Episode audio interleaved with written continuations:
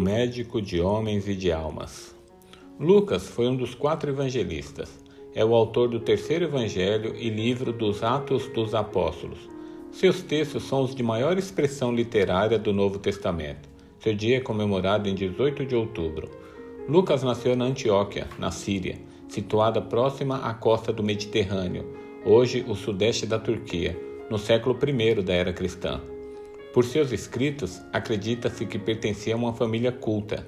De acordo com a tradição, Lucas tinha talento para a pintura e exercia a profissão de médico.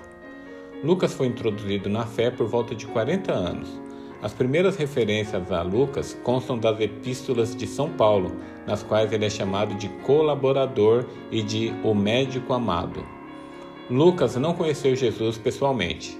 Ele conheceu o Mestre através dos apóstolos. Ele foi discípulo dos apóstolos de Jerusalém e depois foi discípulo de Paulo, com quem conviveu até Paulo ser martirizado. Conta-se que Lucas também foi martirizado quando tinha por volta de 80 anos.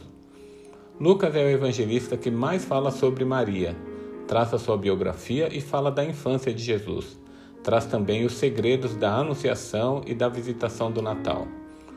Lucas ressalta em seu evangelho os aspectos mais destacados da personalidade de Jesus: o amor, sua delicadeza e compaixão pelos pobres, pelas crianças, as mulheres, os pecadores, como nas parábolas do bom samaritano, do amigo importuno, da ovelha perdida e do filho pródigo.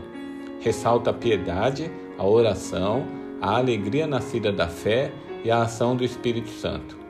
Se tiver oportunidade, leia o livro Lucas, médico de homens e de almas.